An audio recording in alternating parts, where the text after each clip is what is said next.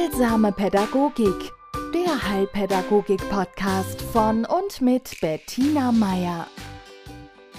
Herzlich willkommen zu einem neuen Beitrag von Heilsame Pädagogik. Heute zu der Frage, was unterscheidet inklusive Pädagogik von der, ja, nennen wir es herkömmlichen Pädagogik? Was ist da der Unterschied? Woran kann man das festmachen? Woran erkenne ich als Fachkraft, auch als Eltern, dass die Veränderung, das Neue und ich denke mir, am deutlichsten wird das durch konkrete Fragen, konkrete Antworten, Problemstellungen im Kindergarten. Und da möchte ich Ihnen jetzt mal ein paar Gründe nennen, warum in der Regel Kinder bei der Heilpädagogin, beim Heilpädagogen vorgestellt werden. Und zwar gibt es da oft Beschwerden, ja.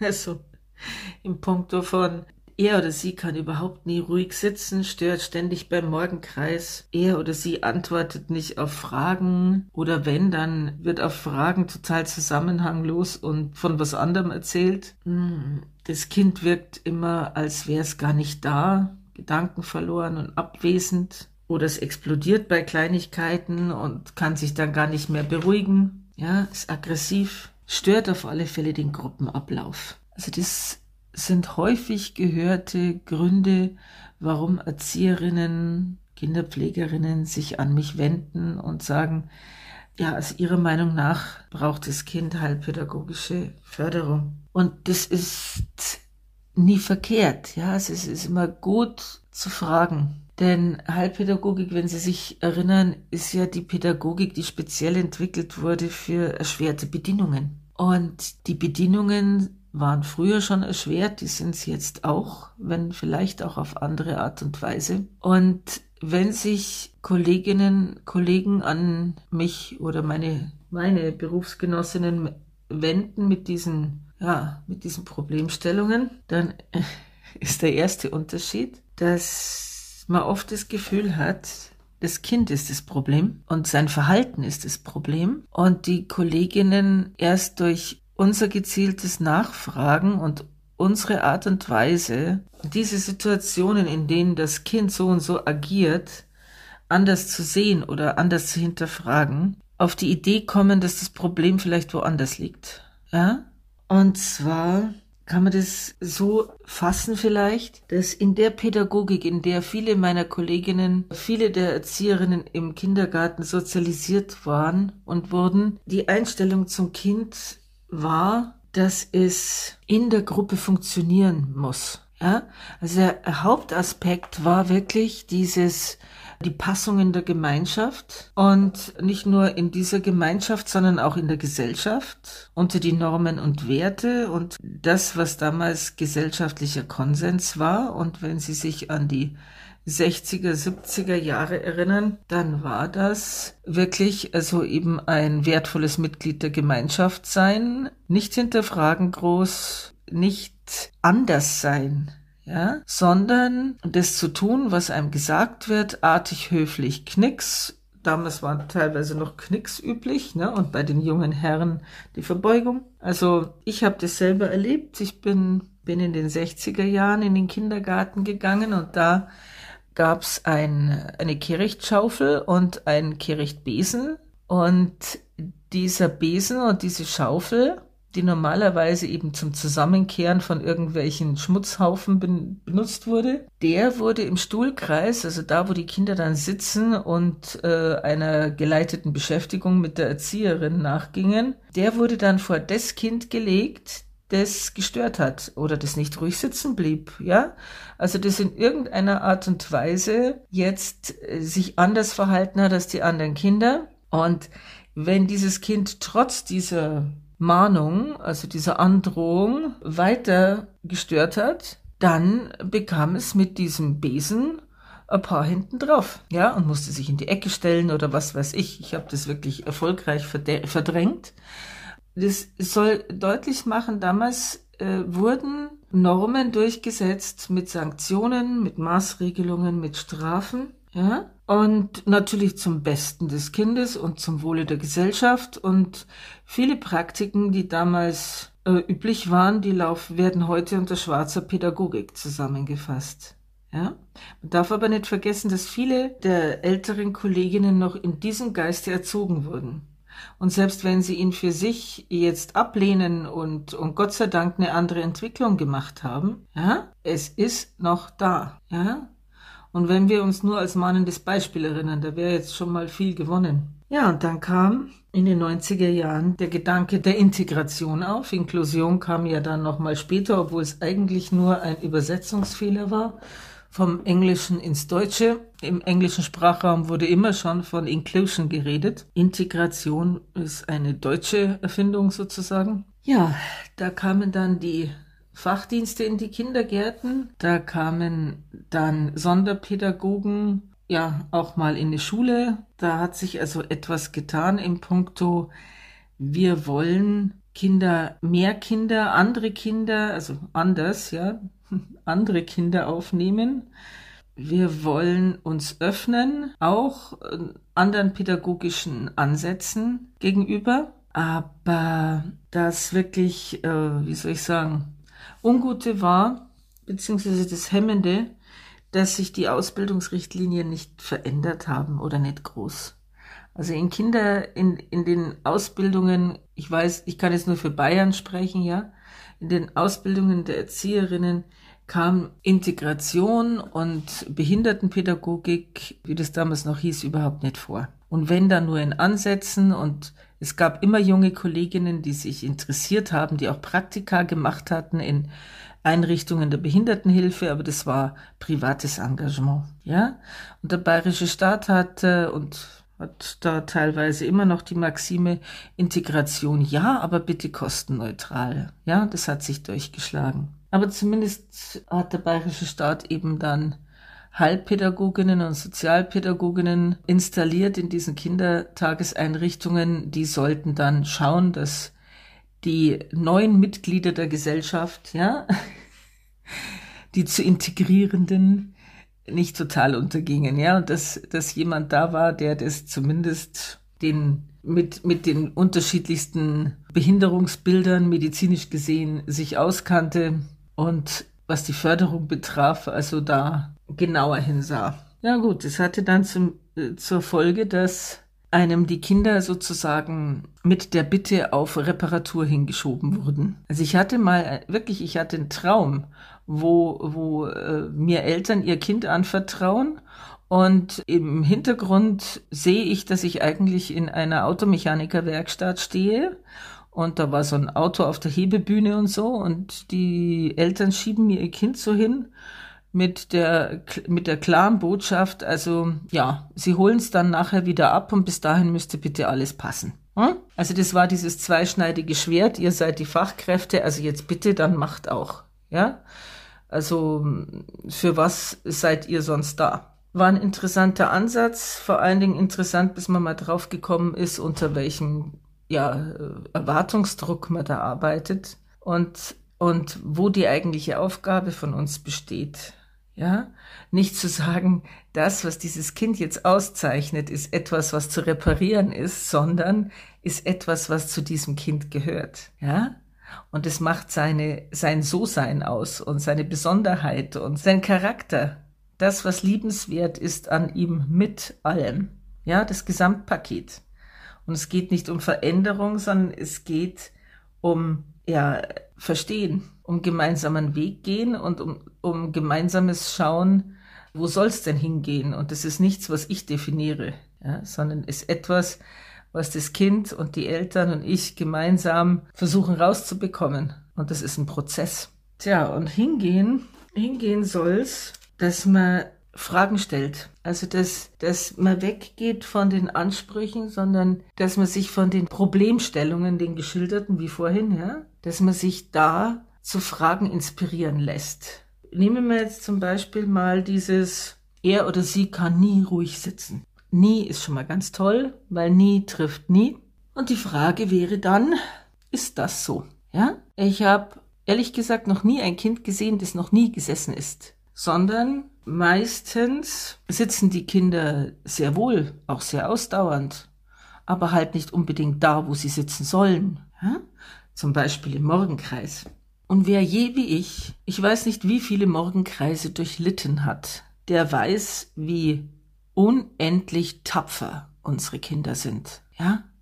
Ich muss zugeben, ich habe so einen leichten ADHS-Trait bei mir. Also ich kann, wenn, wenn ich intellektuell nicht gefordert werde, ist meine Aufmerksamkeit schnell dahin. Gut, und diese Morgenkreise, die dann so um neun Uhr meistens stattfinden und der Planung und irgendwelcher Themen, es kommt immer drauf an, jeder Kindergarten macht es anders, jede Erzieherin macht es anders, bloß die aller, allermeisten gehen wirklich davon aus, was ein Erwachsener aussitzen kann. Also ich würde mir sehr, sehr wünschen, und das, wenn sowas kommt, dann rege ich das in der Gruppe auch an, dass eine Kollegin, die Zeit hat, also eine Praktikantin, kann man herrlich dafür einspannen, wenn die Erzieherinnen äh, zu beschäftigt sind, aber die wirklich an einem Vormittag äh, sich die Mühe macht und dieses spezielle Kind im Blick behält und schaut, wann sitzt es, bei was sitzt es,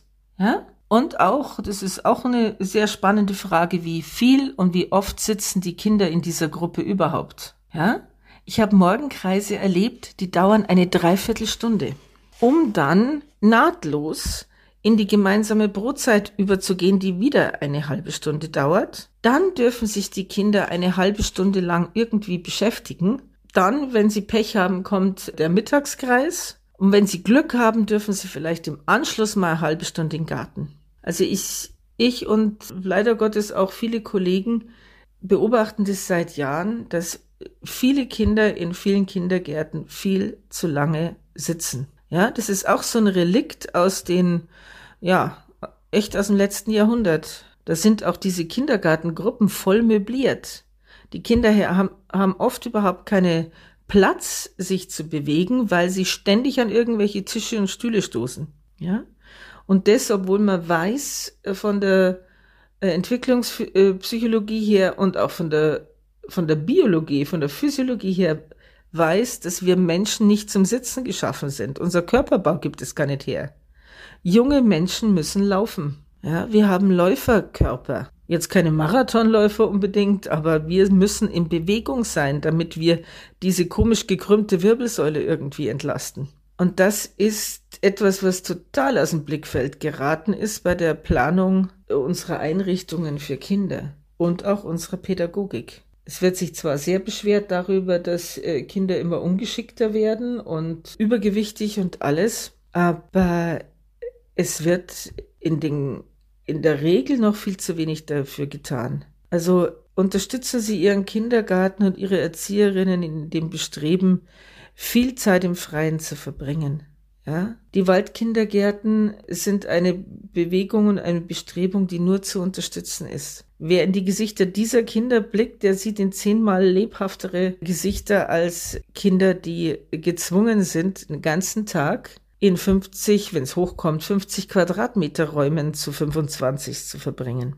Und da sind wir jetzt bei einer anderen erschwerten Bedienung. Ja, die eine erschwerte Bedienung, auf die Kinder treffen, ist eine wirklich zum Teil überholte Pädagogik. Die andere erschwerte Bedienung sind an den Kindern und ihren Bedürfnissen vorbeigeplante Räume. Meine große Vermutung war immer, dass es jedem Huhn in Bodenhaltung besser geht als einem oberbayerischen Kindergartenkind, was das Platzangebot betrifft. Und ich habe mal ein bisschen äh, recherchiert, also eben man kommt an die Zahlen, ne? Was hat ein deutsches Huhn an Platz? Und was haben Kinder an Platz in Kindertageseinrichtungen, obwohl das zweite wesentlich schwieriger ist rauszufinden. Und äh, da kommt dann im Endeffekt heraus, dass ein Huhn es ein bisschen, aber nur ein bisschen schlechter hat als ein Kind. Ja? Also ein, wenn Sie das nachrechnen wollen, und vielleicht kommen Sie auch auf ein paar kreative Lösungen in der Richtung, oder Sie sagen, Frau Meier, da liegen es total falsch aber neun deutsche Hühner in Bodenhaltung teilen sich einen Käfig, der ist ein Quadratmeter groß. Hm? 25 Kinder in Bayern, weil das differiert von Bundesland zu Bundesland sehr. 25 Kinder in Bayern teilen sich einen 50 Quadratmeter Raum, wobei das bestimmt gemittelt ist. Ich habe kleinere Räume gesehen, auch größere, aber selten. Gut. Und wenn man das jetzt in Relation setzt und jetzt wirklich nur ganz einfach gerechnet äh, durch das äh, Gewicht, ja, und dass man, weil ich hatte jetzt keine Lust, Volumen auszurechnen und das Volumen von einem drei- bis vierjährigen ist relativ schwierig zu bestimmen. Aber wenn man jetzt äh, davon ausgeht, dass so ein Huhn ein Kilo wiegt, ja, und dass ein Vierjähriger 16 Kilo wiegt, dann und es umrechnet auf diesen ein Quadratmeter, den dieses Huhn zur Verfügung hat, ja, also ein Sechzehntel Kind, also man müsste dann sozusagen diesen Quadratmeter auf 16 hochrechnen und dann kommt man auf 1,76, ja, 176 Quadratzentimeter, die dann diese Hühner bräuchten, um also unter den gleichen Bedingungen zu leben wie ein Kind in einer Kindertagesstätte. Tja, und ein Kind hat zwei Quadratmeter zur Verfügung. Ja? Also nicht recht viel mehr als so ein Huhn. Und das ist jetzt, Bayern liegt jetzt da im Schnitt. Es gibt, nee, im unteren. Ja? Also die Daten, die zur Verfügung sind, und es sind sowieso so wahnsinnig wenig Daten, die es dazu gibt, weil man hat zwar alles Mögliche festgehalten, was Kindergartenkinder brauchen, aber man hat auch gesagt, Räume schaffen Leben, Räume bilden. Hat es dann aber total vergessen, wirklich qualitativ zu definieren, was einen guten Raum ausmacht. Man hat auch vergessen zu definieren, wie viel Räume Kinder brauchen. Ja? Und da brauche ich jetzt kein Hellseher sein oder mir äh, irgendwas aus den Fingern saugen, dass wenn mir Erzieherinnen sagen, mein Gott, dieses Kind ist immer irgendwo anders, der, der, der, der kriegt überhaupt nicht mit, was um ihn rum vorgeht, dann brauche ich nur mich ganz kurz reinversetzen, wie es mir geht, wenn ich in diesem Tohuwabuhu nur fünf Minuten stehe. Ja, ich muss dazu sagen, diese zwei Quadratmeter pro Kind ist mir auch erst nachher aufgefallen da sitzen nicht nur 25 Kinder, sondern da stehen dann auch zwei bis drei Erwachsene. Und die brauchen wesentlich mehr Raum als jedes Kind. Ja, die sind dann auch gar nicht mit reingerechnet. Also so gesehen stehen da nicht nur 25 Kinder, sondern es sind plus drei Erwachsene, das sind 28 Menschen, die auf 50 Quadratmetern versuchen, einen Vormittag miteinander zu verbringen, und das bei einer Lautstärke von teilweise über 80 Dezibel. Und dann braucht mir niemand sagen, dass dieses Kind, das eben da dann entweder auf Durchzug schaltet oder aggressiv wird oder mit Gegenständen um sich wirft, dass dieses Kind ein Problem hat in sich. Das kann schon manchmal sein, deswegen schauen wir ja auch genauer hin. Aber prinzipiell sind unsere Kinder gezwungen, in Umgebungen zu existieren, die jeden Erwachsenen wahnsinnig machen würden. Ja, und es ist eine ganz, ganz große Leistung, dass sie es trotzdem schaffen, die überwiegende Mehrheit in diesem Chaos noch zu irgendeiner Form von Spiel zu finden, Freunde zu bekommen und eine gute Zeit zu haben. Gibt's absolut, ja, weil es Gott sei Dank gute Erzieherinnen gibt, weil es Gott sei Dank Ausweichmöglichkeiten gibt wie Gärten, Wälder, Nebenräume, Turnräume, ja? Und weil manche Kinder eben sehr resilient sind. Aber wenn das Kinder sind, die von Haus aus, was weiß ich, Probleme haben mit dem Reizfilter, ja? Mit der Impulskontrolle, mit der Wahrnehmung. Seien Sie mal ein Frühchen und mit piepsenden Geräuschen in der äh, ersten Säuglingszeit groß geworden. Sie brauchen nichts Lautes mehr in der Umgebung. Das wird, das wird immer zu viel sein. Ja? Und das ist das Spannende und das ist auch das für mich Spannende an Inklusion, dass wir lernen, die richtigen Fragen zu stellen. Wir stellen sie von den Kindern aus. Wir sagen jetzt nicht mehr, was muss dieses Kind jetzt alles leisten, damit es da reinpasst? Ja? Damit dieses Kind in dieser für es teilweise wirklich nicht förderlichen Umgebung funktioniert, sondern wir fragen jetzt, was will das Kind uns durch sein Verhalten sagen? Was, was ist die Ursache dieses Verhaltens? Und Kinder haben immer einen Grund für ihr Verhalten. Sie wissen ihn nicht, sie können ihn nicht benennen, weil sie noch viel mehr aus dem Körper und aus dem Unbewussten raus reagieren. Aber dieses Verhalten ist immer eine Reaktion. Ja? Eine gesunde Reaktion auf eine kranke Umwelt, hat mein Kollege äh, formuliert. Und wir können und dürfen uns jetzt auf den Weg machen, um zu schauen, wie können wir dem wertvollsten Gut, das wir haben, unseren Kindern, eine Umwelt, eine Umgebung bieten, die sie zur Ruhe kommen lässt, die dafür da ist, dass sie ihren Interessen folgen, in denen sie sich entspannen können, in denen sie sicher und neugierig sein können. Weil neugierig wirst du nur, wenn du sicher bist, wenn du eine Basis hast. Aber eine Basis braucht Platz. Eine Basis braucht Körpererfahrung und braucht liebende Menschen, die mich sehen und die nicht so gestresst sind, weil sie eigentlich nur noch in Gefahrenabwehr unterwegs sind. Ja? Also Pädagogik und liebevolles Gewahrsein von Kindern führt automatisch zu einer, zu einem politischen Auftrag. Ja? Also wenn Ihnen, und ich bin sicher, Ihre Kinder liegen Ihnen ja am Herzen, bitte betrachten Sie die Einrichtungen, in die Ihre Kinder gehen, mal unter diesem Aspekt, unter diesem räumlichen Aspekt, unter diesem Aspekt, wie viel Platz hat mein Kind? Ja? Und buchen Sie nicht jedes Verhalten, das Ihr Kind da zeigt, auf irgendwelche Schwierigkeiten, die das Kind hat, also jetzt intrinsisch, sondern es gibt da diesen herrlichen Ausdruck Anpassungsstörung. Ja, das ist einer dieser Begriffe, die gehören gewaltig diskutiert. Es ist immer zu fragen, warum soll sich das Kind anpassen? An was soll sich das Kind anpassen? Und ich rede jetzt hier nicht einer ungebremsten individuellen, was weiß ich, ja, größenwahnsinnigen Selbstdarstellung den, den Mund. Ja? Kinder wollen gerne Teil einer Gemeinschaft sein, aber sie müssen auch spüren, was ist es für eine Gemeinschaft? Und es muss sich lohnen, da dazu zu gehören. Und wenn ich die vor lauter Chaos überhaupt nicht mitkriegen kann, weil sich jeder nur noch an die Gurgel geht, weil es einfach zu eng ist und zu unübersichtlich und zu laut, dann liegt es nicht an ihrem Kind, wenn es durchdreht. Ja? Dann kann auch dieses Quatsch machen, über die Stränge schlagen etc. ein Zeichen dafür sein, dass was nicht stimmt. Und zwar mit dem System. Ja? Also in diesem Sinne, entdecken Sie den kleinen Anarcho in sich oder den größeren und vor allen Dingen den Anwalt für Ihr Kind und sein Wohlbefinden. Danke Ihnen. Heilsame Pädagogik der Heilpädagogik-Podcast von und mit Bettina Meier.